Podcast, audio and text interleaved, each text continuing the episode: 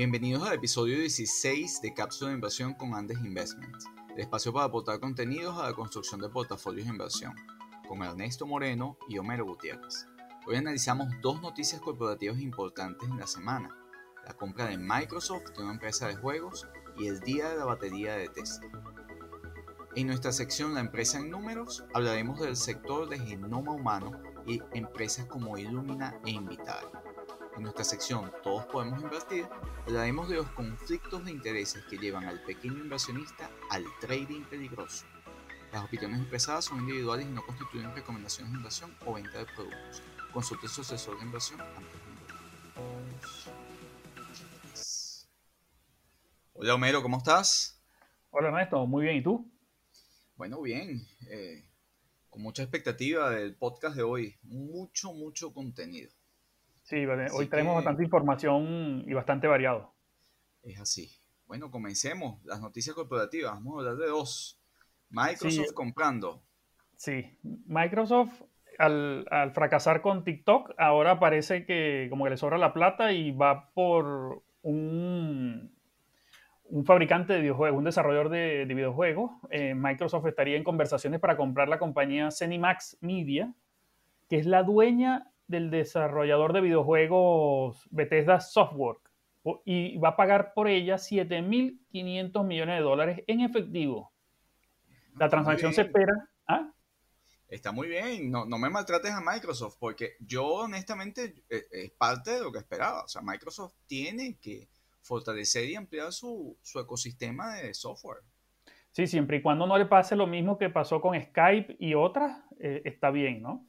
Fíjate, pero volviendo, volviendo a, Microsoft, eh, ellos esperan culminar la transacción con esta compañía en la segunda mitad del 2021. Y Bethesda Software, aunque mucha gente que no, que no, esté, que no sea fanático de los videojuegos a lo mejor no la conoce, es uno de los desarrolladores de videojuegos más grandes del mundo, ¿no? Eh, que no cotiza en la bolsa, ¿ok? Es una compañía privada, ¿no? Que pertenece a accionista y no, y no cotiza.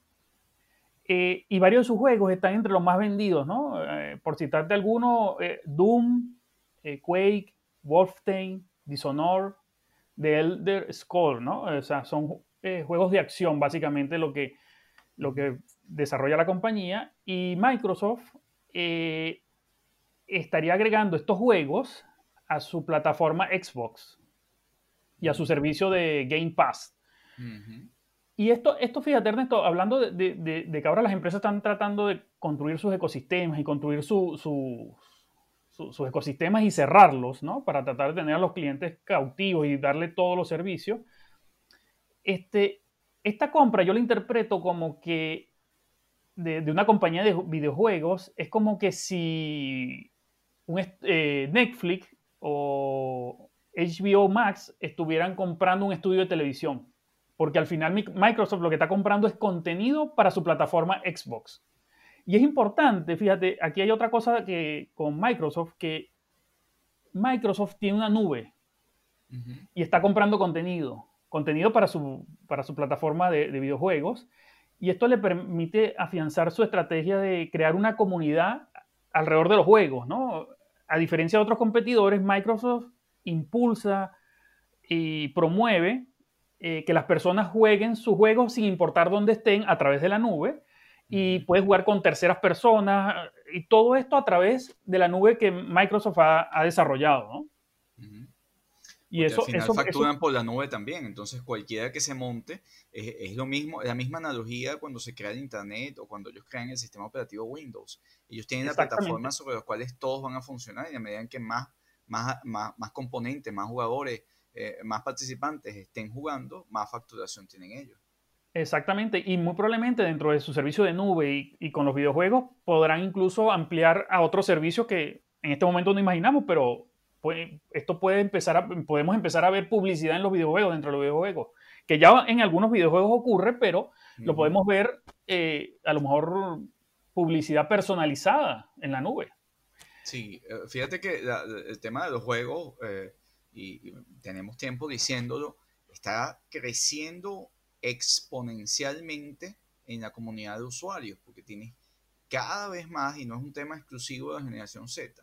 Sí, y, para cerrar te agrego este comentario que me hizo un amigo, que él, juega mucho, él es un gaming, él, le gusta jugar videojuegos, que incluso hay un movimiento de que están contratando personas para que narren los juegos de video, de deportes principalmente, eh, funciones como narradores. Entonces, básicamente están pagándole a la gente para que la gente narre los partidos que juegan las personas en, sus distintas consolas para transmitirlos a través de YouTube.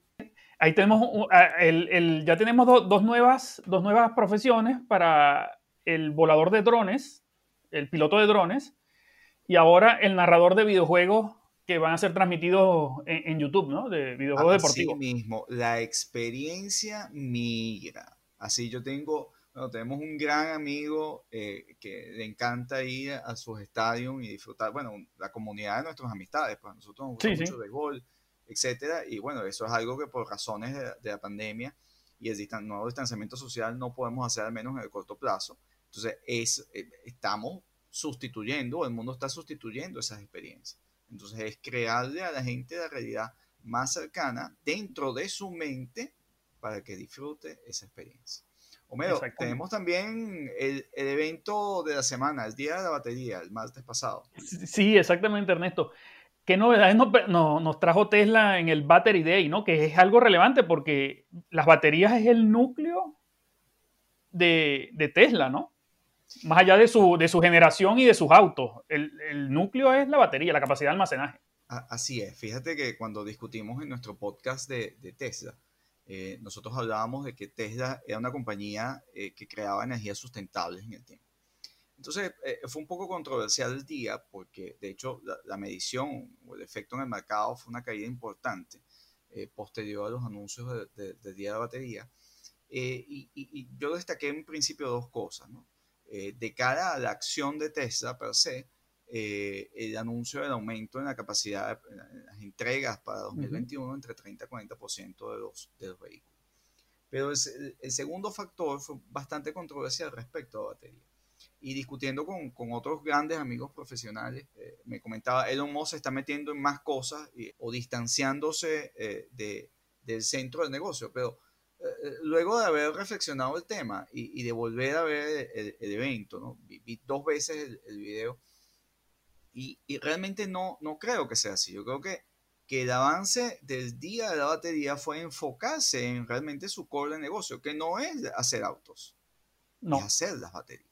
Entonces, en, en, esa medida hubo cinco cosas fundamentales sobre el tema de batería, que son el diseño de, las células, de, de las celdas de batería, eh, eh, el anuncio de la fábrica de celdas de las baterías, eh, el cambio de los materiales en los ánodos y en los cátodos, este, o sea, ambas cosas, para abaratar los costos de la batería, y el, anuncio del lanzamiento de la integración mano, desde el punto de vista de manufactura de esa célula dentro del vehículo.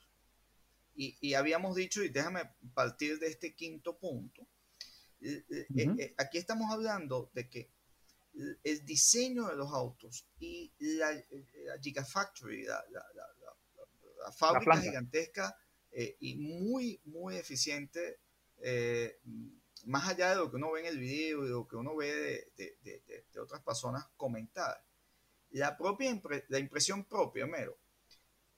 los vehículos Tesla tienen mucho menos componentes que un otro vehículo eléctrico de otra compañía. Cuando nosotros hablamos que Tesla no tiene competencia en el tema de los autos eléctricos, es porque el nivel de tecnología que tiene para que el auto sea mucho más costo eficiente es, muy grande, la, distancia es muy grande con cualquier otro competidor en este momento. Entonces, ellos están colocando, que han creado en el diseño de, la, infraestructura de la fábrica, de, del proceso de armaje de, la estructura del vehículo, están haciendo una sola pieza donde el almacenador de, las células, de las celdas, perdón, de, baterías, está ya acoplado en la parte, en la parte inferior del vehículo.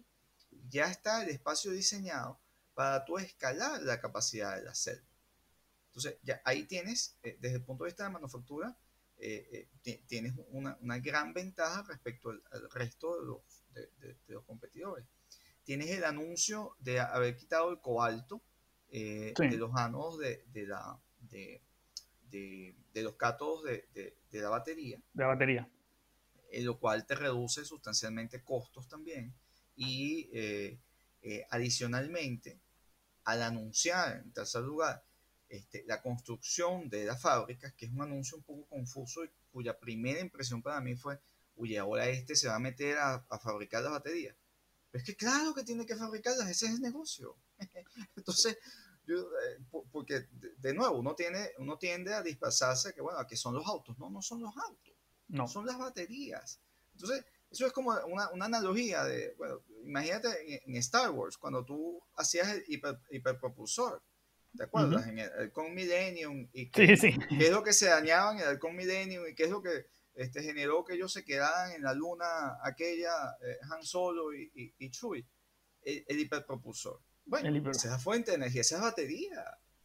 Exactamente. eso es lo que cambia. Ese, ese es el game changer. Eh, o sea, esto, eso es lo que cambia aquí el juego en, en, en todo el, mapa de energía y en la creación del ecosistema. Entonces, ellos están anunciando la, la, la, fábrica de baterías y en esa fábrica de baterías incluso ellos van a tener la capacidad, pues lo están haciendo en Nevada, y en Nevada hay unos, eh, eh, digamos, hay abundancia en uno de los materiales que es el litio, y están anunciando que ellos pueden ser autosuficientes y reciclar en esa propia fábrica la cantidad de litio que necesiten por años. Entonces, Ernesto, me, pregunto ahora el anuncio de los microsatélites que estarían orbitando la, la, Tierra que hizo Elon Musk, ¿tiene que ver con la batería que van a tener esos satélites? porque al final Elon Musk tiene un ecosistema de innovación que va más allá de Tesla y que tiene no solo en Neuralink y en SpaceX otros dos grandes proponentes, pero que fíjate que al final todo, todo gira en la energía, en la eficiencia del uso de energía. ¿no?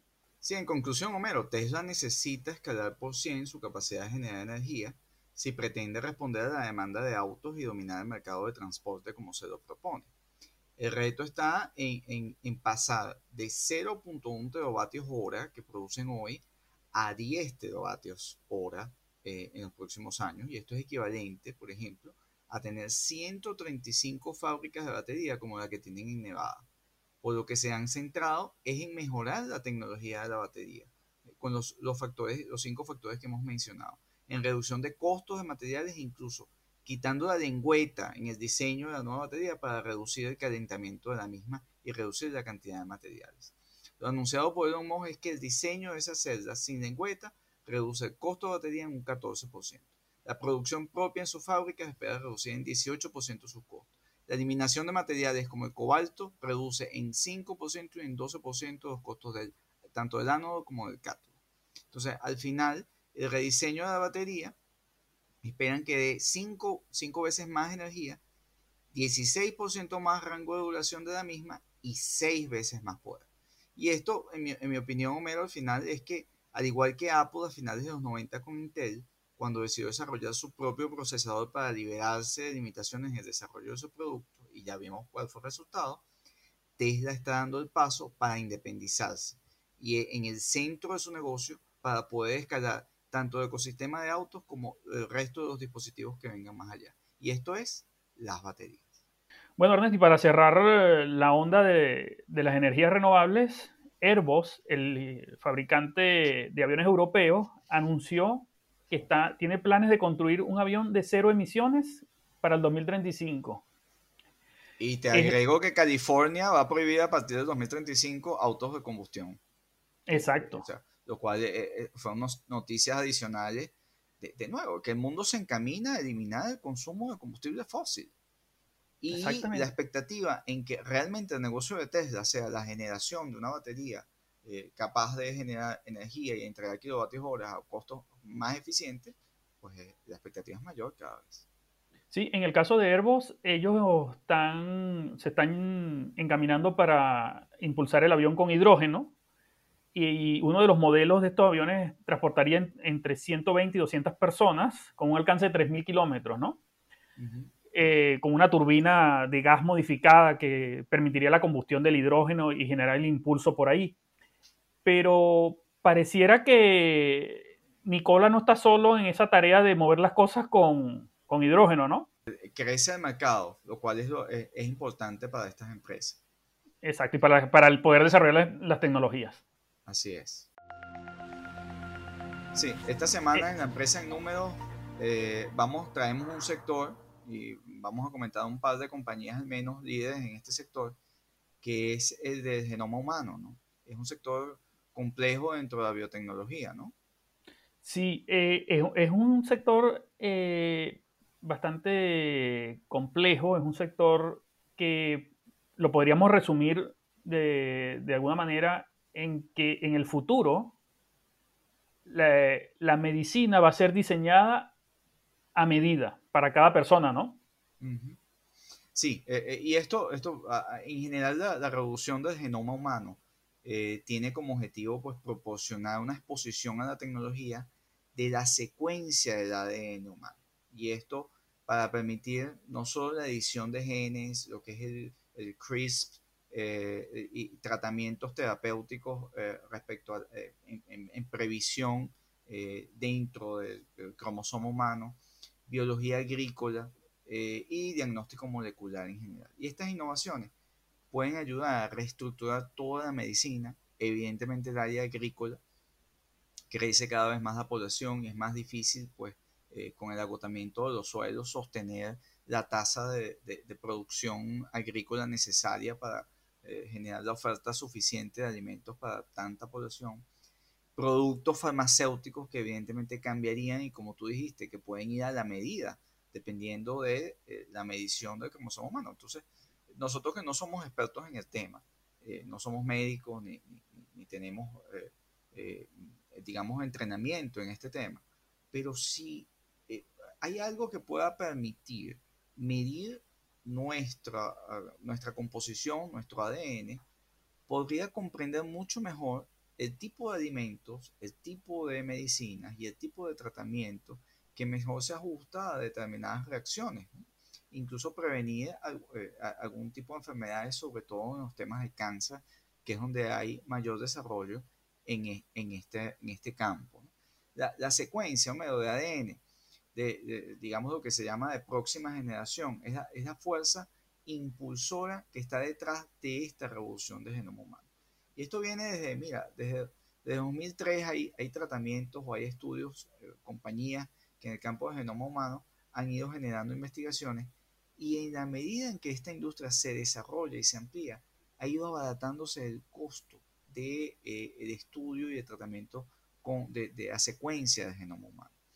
Nosotros eh, seguimos una empresa de asesoría de inversión que es similar a Andes Investment, eh, que es Hard Invest. Y ellos que tienen ETFs en, en, el sector, ellos dicen que a, medida que los costos continúen disminuyendo, los tratamientos por genoma humano eh, se, van a convertir en un estándar en la atención de oncología. Sí, Ernesto, fíjate, eh, Illumina, que es una de las empresas que vamos a conversar, ellos en su, en su, en su página web eh, dicen lo siguiente, ¿no? Que en el 2001 el costo de secuenciar el, por genoma humano completo costaba alrededor de 100 millones de dólares. En 2019 el costo bajó a menos de mil dólares. correcto. Sí. Sí, porque se está haciendo más, o sea, se ha hecho de alcance de mano porque se reducen los costos. Y por, ello es que definimos el tema del genoma humano como uno de los cinco campos de innovación disruptivos que atraviesan toda la sociedad de cada los próximos años. Porque es un avance que te cambia por completo la medicina, tratamiento de salud, incluso la producción agrícola y se da porque hay una tecnología capaz de abaratar sustancialmente los costos, haciendo accesible eh, este campo de innovación y permitiendo la adopción de más y más pacientes y, población al uso de, la tecnología de genoma humano. El costo de la secuencia de ADN, pues está, está disminuyendo sustancialmente y a medida que estos costos disminuyen, pues eh, hay un aumento en la demanda del uso de, sobre todo para los temas de, inmunología, eh, los, temas vinculados al cáncer, etc. Entonces, un ejemplo es, que eh, esto, el uso de la, secuencia de genoma humano eh, puede estar escalando una tasa de 110% interanual. Y pasar aproximadamente de 2,6 millones de personas, de pacientes que han usado este tipo de técnica eh, en 2019 a más de 105 millones en 2024, que eh, eh, según algunos estudios es lo que se, se espera. Entre estas pruebas de secuencia intensiva se encuentran las importantísimas biopsias líquidas, los perfiles de tumores sólidos, las pruebas de línea germinal, la inmunoncología y la detección prenatal no invasiva. Entonces, ahí es muy importante, sobre todo en, los estudios oncológicos, la detección a tiempo. Entonces, que, permita la aplicación de, esta técnica o de este, este campo de, genoma humano, que permita a los médicos evaluar, por ejemplo, el riesgo de cáncer de un individuo y tratar a los pacientes que sean o no diagnosticados o diagnosticados o que ya están en tratamiento y que puedan ah, eh, tener un, mejor monitoreo, sobre todo con eh, eh, esta, esta, esta, técnica de la biopsia líquida, que permite pues, la identificación de, digamos, los cromosomas, los genes, las moléculas, cuál es su composición, cuál es su estado, para ir identificando la, tanto el monitoreo para los pacientes que ya están en tratamiento, como el, estado y, y, una correcta detección para ajustar el tratamiento a o bien los no diagnosticados o los ya diagnosticados. Sí, Ernesto. Eh, eh, por cierto, esta, esta, semana también se anunció que Illumina eh, anunció la compra de Grail, ¿no? que es, una compañía que tiene unos test en sangre líquidos y tiene una ha desarrollado toda una tecnología para detección temprana del cáncer, ¿no? Que eso es muy fácil de aplicar, muy fácil de, de, de implementar y, va a repercutir favorablemente en las expectativas de, detectar el cáncer. Entre más temprano se detecta, eh, más probabilidad de, que sea curado, ¿no? Sí, debo decir que fue un poco controversial esa compra ¿no? de, Illumina.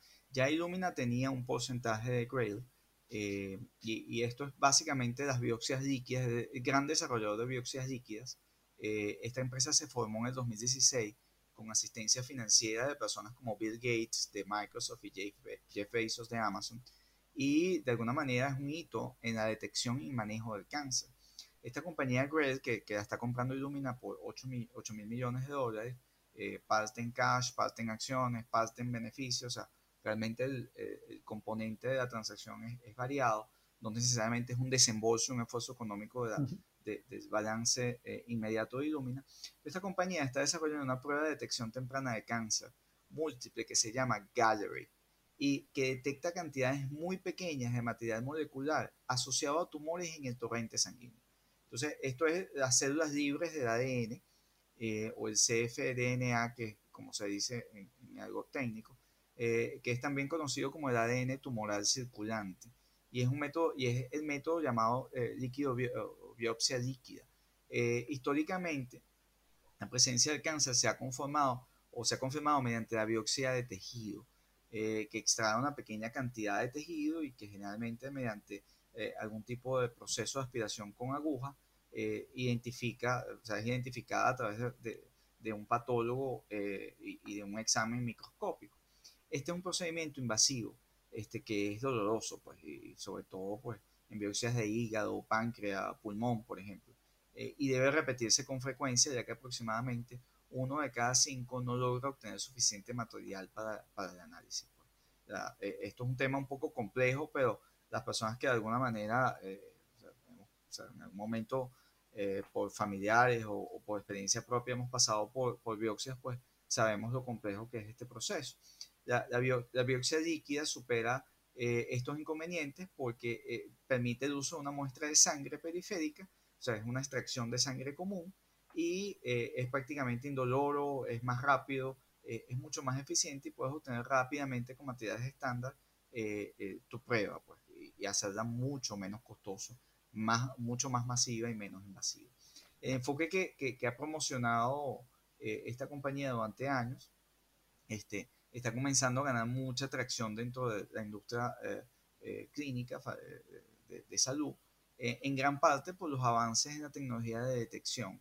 Entonces, en particular, aquellos segmentos defensores de la promoción del uso de detección de cáncer y la selección de terapias con, digamos, diagnósticos complementarios, han seguido y, se, y, digamos, han adoptado esta, positivamente las respuestas al tratamiento y la resistencia a medicamentos de detección de la enfermedad de forma, de forma residual, eh, lo cual, eh, eh, de nuevo, ha volcado el mercado a este tipo de solución o lo, lo, va a hacer completamente. Y bueno, tomemos en cuenta, hay más de 43 millones de personas con cáncer en, en, el mundo. Entonces, este es parte del tamaño del mercado, más las nuevas personas que por su composición de ADN, etcétera, puedan tender a ello. Entonces, a pesar de las ventajas de, la biopsia eh, de tejido, eh, que, bueno, puede seguir estando en, eh, dentro del mapa de, de, procesos de detección de cáncer, la biopsia líquida debería reducir la demanda de estas biopsias de tejido en la medida en que se vayan confirmando los resultados y, y que se vaya dando la adopción en el mercado. Y esto conecta en el proceso de detección, Homero, también otra compañía que es Invitae, que es una compañía bastante más pequeña, que hace algunos meses adquirió a Deployed, que es un fabricante de un motor de inteligencia artificial que permite también un diagnóstico clínico mediante la misma secuencia de genoma humano, este, en, tan solo minutos. Eh, Invitae también está en la batalla, o entra en la batalla por, como, como empresa líder en, en la genética médica y eh, toma esta compañía, hace, hace, hace, fusión o adquiere esta compañía belga eh, que desarrolló eh, un software llamado Moon de inteligencia artificial, como la, como la luna, capaz de diagnosticar trastornos genéticos en minutos, basándose meramente en datos de, de, de la secuencia de genoma humano. esta, esta incorporación a la, a la infraestructura se interpreta eh, como que Invitada está ampliando su capacidad para convertir de forma rápida y eficiente grandes cantidades, cantidades de datos genéticos e información fenotípica en los informes procesales para pacientes y médicos. Y esto facilita muchísimo, digamos, el diagnóstico y identificación de tratamientos, Bueno, esto que acabas de comentar, Ernesto, eh, también ejemplifica el avance y, la, y que la inteligencia artificial también está llegando a, estos temas médicos, ¿no? La, inteligencia artificial, o sea que estas empresas muy probablemente van a ser clientes de, otra empresa que hemos comentado aquí frecuentemente en cápsula, ¿no? Nvidia, ¿no? El fabricante de chips. O sea, la inteligencia artificial llegó para quedarse, llegó para estar en, casi, en la vida cotidiana. Es que es otro de los campos, eh, de, esos cinco campos que hemos hablado, oye, y, y, en el podcast de hoy estamos tomando, estamos tocando tres por lo menos. Eh, y, bueno, podríamos tocar el cuarto, que son los tres que estamos tocando, es, eh, bueno, temas de acumuladores de energía con, con, Tesla, que lo acabamos de comentar, el tema del genoma humano, que te transforma la medicina, el, proceso de diagnóstico y la forma como vas a abordar la salud de las personas, e incluso el sector agrícola, y el tercero, la inteligencia artificial, que es sencillamente sistemas de aprendizaje, eh, de aprendizaje profundo. Y hay tres avances tecnológicos, Homero, eh, que, que, podrían impulsar radicalmente la eficiencia en el desarrollo de la industria farmacéutica. Y el primero es la secuencia, la, secuencia de, de, próxima de, generación de genoma humano, porque la secuencia más rápida, va a generar secuencias más rápidas y económicas con mayor fidelidad, o sea, entendiendo el proceso de formación cromosómica del ser humano. Es una guía para los pacientes hacia tratamientos específicos. Mejora la, la selección de ensayos clínicos y de tratamientos para la gente pero se cruza con la inteligencia artificial, que acelera también el descubrimiento de candidatos a fármacos, que te aumenta la participación de ensayos clínicos con toda la data que, te maneja y que te reduce en consecuencia el costo de, las, de análisis de la secuencia de genoma humano. Pero hay un tercer elemento también, que es el tercer avance tecnológico, que es la edición de genes eh, CRIPS eh, por, por, cromosoma, que edita más rápido y de forma más económica, con más capacidad, eh, eh, la, impresión de, bueno, de, genes, la impresión genética. Eh, ese campo está desarrollado dentro de las áreas agrícolas para la producción de alimentos. Evidentemente hay un, tema, un velo allí ético hacia la generación de eso en, el campo humano. Pero bueno, permite una experimentación más temprana de, de, productos de cruces de impresión de código genético y convierte las condiciones crónicas en posibles curas. Por ejemplo, identificando previamente posibles detecciones que puedas tú eh, alterar o manipular para eliminar eh, una cantidad de enfermedades dentro del espectro dentro del espectro humano. Y esto al final son curas para enfermedades crónicas, menos fallas en el desarrollo de medicamentos, plazos de desarrollo, por ejemplo, en el campo de la vacuna de COVID, O sea, podríamos estar, eh, estos son campos que te anticipan y que te permiten un desarrollo más corto para llegar a una vacuna. Entonces, la, secuencia de ADN en general de, próximas generaciones es fundamental eh, para la tasa de, éxito de ensayos, de ensayos clínicos. Las empresas de desarrollo de, fármacos están haciendo eh, los ensayos clínicos sean más eficientes con el uso de, la, de, la secuencia del genoma humano para encontrar e inscribir pacientes que puedan responder más rápidamente a tratamientos, eh, que, que, tengan la, digamos, la, la lectura de, cromosomas de genoma eh, que se adapte más al perfil eh, de, de, fármacos que están desarrollando. La mitad de los ensayos clínicos, incluso el 80% según un reporte que leí de Ark Investment, de los ensayos de oncología, con, recopilan esta información genética para poder crear los ensayos clínicos que utilicen diagnósticos genéticos que den como resultado menos medicamentos fallidos y aumenten la eficacia del capital en el desarrollo de, de, fármacos que se, que se aplica. Pero también la inteligencia artificial, como te dije, reduce el tiempo de comercialización de estas nuevas terapias, porque se está implementando cada vez más para abordar las principales enfermedades y aumentar la eficiencia en todo el ecosistema en la atención médica. La inteligencia artificial, Homero, debería aumentar el rendimiento de los ensayos clínicos, porque ¿qué es la inteligencia artificial aplicada aquí en la medicina? Es el uso de datos y el, aprendizaje de, digamos, de máquinas, de dispositivos, que permita mejorar el reclutamiento y la retención de pacientes con las pruebas de fármacos, con el cruce de pruebas que están haciendo. Esto, esto sin duda te reduce los tiempos de los ensayos de, de, fármacos en, eh, bueno, una fracción muy importante, quizás a la mitad. Esa, cifra yo no, no, no, la tengo. Por ejemplo, la edición de genes, eh, que promete también transformar nuestra capacidad para crear y administrar pues, pues terapias de, de, células y, y, genética. Hasta la fecha solo se han probado, eh, o se han aprobado, perdón, 10 terapias por la FDA en Estados Unidos. Tres de ellas están dirigidas al cáncer, pero se han registrado más de 2.000 ensayos. Eh, aprobados por la FDA en los, últimos, eh, en los últimos dos años están nada más estas primeras terapias genéricas que han demostrado unas, unas altas tasas de, de, cura eh, en tumores líquidos a un bajo costo y, y, digamos, generando una expansión de, de años por vida. Eh, mira, estamos frente a un campo realmente eh, que, que, se pierde de vista, digamos, e, el efecto que puede tener esto en la medicina, en el mapa, en el mapa médico y de tratamiento es, es muy grande y bueno, hay, distintas estimaciones.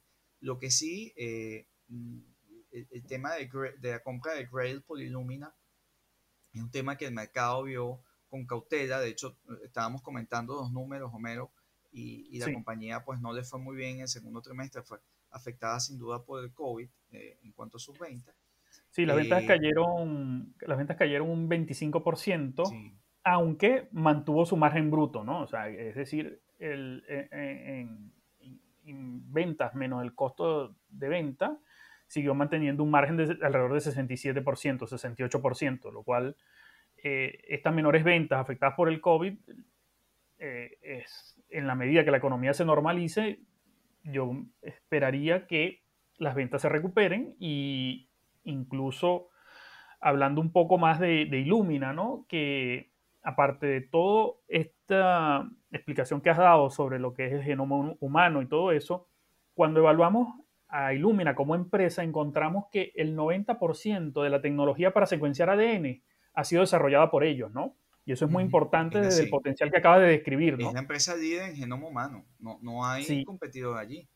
Y volviendo a, nuestro, a, nuestro, a nuestra palabra favorita en estos últimos podcasts, eh, de alguna manera Illumina también tiene un ecosistema. ¿Y cuál es ese ecosistema? Bueno, que Illumina fabrica los instrumentos y equipos que le vende a los centros de investigación, hospitales, universidades, para, hacer estas secuencias de laboratorios, para hacer esta secuenciación del ADN, pero también le vende y fabrica los consumibles, es decir, los insumos que requieren estas máquinas y estos instrumentos para poder hacer estos, estos, esta secuencia del ADN. Y también te presta los servicios, también te presta servicios eh, eh, de asesoría en estos temas. Y cuando vemos, vemos que los equipos eh, representan solo el 14% de los ingresos, en contraste con la venta de consumibles que representa el 68% de los ingresos. Aquí lo que estamos también viendo es que la empresa te fabrica un equipo y te lo vende, pero después todo el insumo, todos estos insumos, también te lo fabrica la empresa. Entonces, de alguna manera, eh, estás cerrando un ecosistema que, eh, según las cifras de la empresa, abarca el 90% de la tecnología del sector, lo cual es muy importante. Y a pesar de que el, el earning per share, el beneficio por acción, cayó en el primer semestre de este año a 1,5 dólares por acción, comparado con 3,6 dólares por acción del, año del primer semestre del año pasado, en la medida que la economía se recupere, este bache temporal que estaríamos viendo en los resultados de, de Illumina eh, quedará atrás. Sin duda yo veo valor en la compañía. Eh, tiene una valoración importante hoy día, tuvo un crecimiento eh, bien importante en los últimos meses. Y bueno, por supuesto no cayó bien en el mercado que, sus ingresos cayeran estando en el sector que está. Pero fíjate, por ejemplo, esta otra compañía, Homero, Invitae, que está dentro del, dentro del sector también de genoma humano, que usa genoma humano y usa en, parte está en la cadena con, con con Illumina, eh, digamos, agarrado y ha una estrategia de negocio de centrarse más en los tests. Entonces, eh, muchas veces cuando vemos una compañía que, eh, digamos, se expande o que quizás diversifica o, de su, su, core de negocio, el inversionista, o sea, podemos pensar, oye, se está extrayendo del core de negocio o es algo que está para construir su ecosistema. Yo creo que en el caso de Illumina está en la ruta de construir el ecosistema, pero también hay otras compañías con valores distintos, el caso de Invitae, que también tiene un, rol importante en el uso del genoma humano para generar los tests y, más allá de temas de cáncer, temas, eh, temas de, eh, de fertilidad, eh, temas de cáncer de, de, de, seno, de pecho, etc. Tiene en este momento en el cual la población está generando test por distintas cosas y preocupada de lo que puede la pandemia del COVID generar en otras enfermedades, es una compañía que también tiene bastante valor hacia adelante y fíjate cómo también se integró sobre su core de negocio. Entonces son dos formas distintas de ver el modelo de negocio. Sin duda uno tiene más riesgo que otro, eh, pero bueno, eso es parte del análisis que, que hay que hacer de cada a elegir una acción para su portafolio esta semana en, la sección Todos pueden invertir traemos algo que queremos nuevamente insistirle a las personas que no se dejen llevar por los vendedores de Lamborghini, helicópteros, aviones.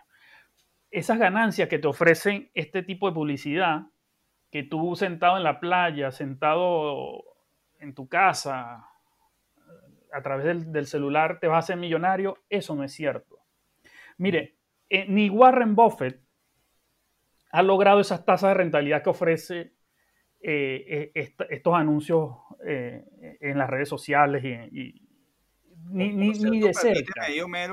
Permíteme, algo sobre Warren Buffett. Hay una propaganda reiterada de un, de, un, de un broker que está insistiendo en que Warren Buffett se hizo millonario por Amazon. Yo, yo no sé en qué momento Warren Buffett va a, demandar, a denunciar eso. Eso no es así. Y, y de nuevo, son propagandas engañosas para tratar de captar a la gente. Es que, eh, bueno, amigos nuestros, uno me decía, oye, ya es que hasta a mi papá me, le llegó la, la, publicidad de trading, que invierta en trading. Este, acá la, la, familia, oye, me llegó que es que hay que comprar acciones de Amazon. Y por otro lado te dijeron, entonces, claro, eso genera entonces la expectativa de, oye, pero es que yo quiero ganar tanto ya, de hoy para mañana. Hay una cantidad de riesgos, Homero perdona que te interrumpiera, pero que, que, que, queremos comentar porque creemos y los comentarios que hemos recogido, y muchas gracias a, a, todos los que nos han mandado sus su comentarios sobre el podcast, eh, es casualmente compartir un poco esa experiencia de, de, inversión, de instrumentos, ¿no? Y de la mentalidad del inversionista. Exactamente. Sí, fíjate, si estos personajes que te ofrecen hacerte millonario de la noche a la mañana, ¿por qué nadie los conoce? ¿Por qué nadie los cita? ¿Por qué nadie los, los salen en televisión siendo entrevistados como exitosos inversores? Porque ciertamente eso no es cierto. Fíjense, los inversores, eh, hay, un grupo de inversores, Warren Buffett, eh, eh, Charlie Munger, que es su socio, pero también está Carican, Seth Klarman, hay un conjunto de inversores que han dedicado años de estudio y años de trabajo que un curso de cuatro horas no te, no te va a hacer millonario. Ese es el otro. Están vendiendo unos cursos eh, de, dudosa, de dudosa procedencia, digámoslo así, que te ofrecen hacerte millonario. O sea, pagas el curso, abres la cuenta y te haces millonario. Mm, eso no es así, porque si no, no hubiera pobres en el mundo, ¿no, Ernesto? Vamos a hablar claro. Eh, aparte de esas academias y que te están eh, ofreciendo esos cursos, ah, pregúntenle a esas personas que están haciendo eso si ellos tienen algún acuerdo con el broker y tienen algún beneficio con el broker con el cual están abriendo las cuentas. Porque, ¿qué te ocurre? Que tienes eh, esos brokers que vienen sobre todo de publicidad de Europa, porque eso en Estados Unidos no está permitido y ese, ese tipo de instrumentos eh, como los CFDs que hemos comentado aquí, que son contratos por diferencia, que son instrumentos muy apalancados, no están permitidos en Estados Unidos, que, que es, digamos, la regulación de mayor protección para el inversionista. Entonces, ¿qué, ¿qué ocurre con estas casas de bolsa? Básicamente, que te colocan, porque están obligados a hacerlo, 76% de la gente pierde todo su dinero. Todo. O 91% de las personas pierden dinero. O sea que solo 9% de las personas que invierten con ellos ganan dinero. Entonces la gente cree que todo el mundo va a estar en ese 9%. Y se meten, fíjense, fíjense usted, vamos a ilustrar este caso.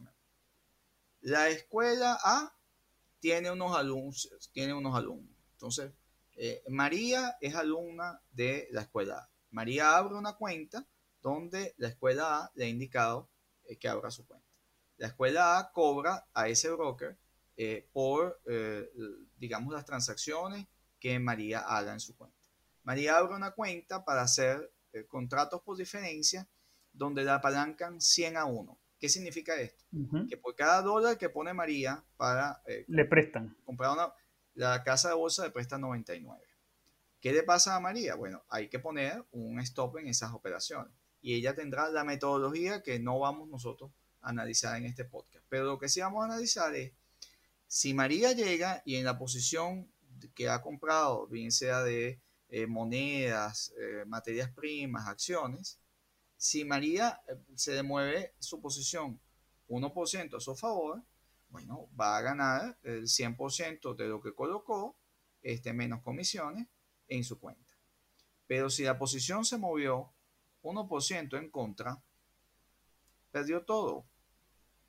Y esa es la parte que no ve la gente. Entonces la gente se le induce a que en medio de la volatilidad se meta creyendo que hay una dinámica de gráficos que siempre se va a respetar y que no hay volatilidad en el camino. Y ahí es donde... Entonces la gente está pendiente desde la vela que, eh, eh, eh, que, que, está generando soporte y la vela de tantos minutos porque en 10 minutos voy a hacer tanta operación. Bueno, si usted lo... De nuevo, yo no, yo no voy a cuestionar que eso sea una forma de análisis, Homero, y que efectivamente se pueda funcionar a, a cierto grupo de personas este, eh, documentadas en el tema. Pero la gente en general desconoce que la volatilidad es su principal enemiga y desconoce, con esto te, te, te, cedo la palabra, el conflicto de interés que nace desde la escuela que te está llevando a la casa de bolsa que se está sentando a que tú pierdas tu dinero para poder financiar esas, esa publicidad gigantesca que hay y que están dispuestos a pagar cientos de dólares por cliente en esquemas de comisiones y en publicidad, porque ese cliente va a perder con una gran probabilidad todo su dinero. Y eso es lo que financia una publicidad engañosa y una estructura de comisiones llena de conflictos de intereses, donde hay que decirle a la gente, pregunte desde la escuela, pregunte de quien le está invitando cómo gana dinero él. Exactamente, Ernesto. Sí, y otro punto, Ernesto, generalmente las personas que, eh, eh, los, pequeños inversores son los que se ven tentados a participar en estos esquemas. Imagínense una cuenta pequeña de 5 mil dólares, por ejemplo, y el curso te costó 300 dólares.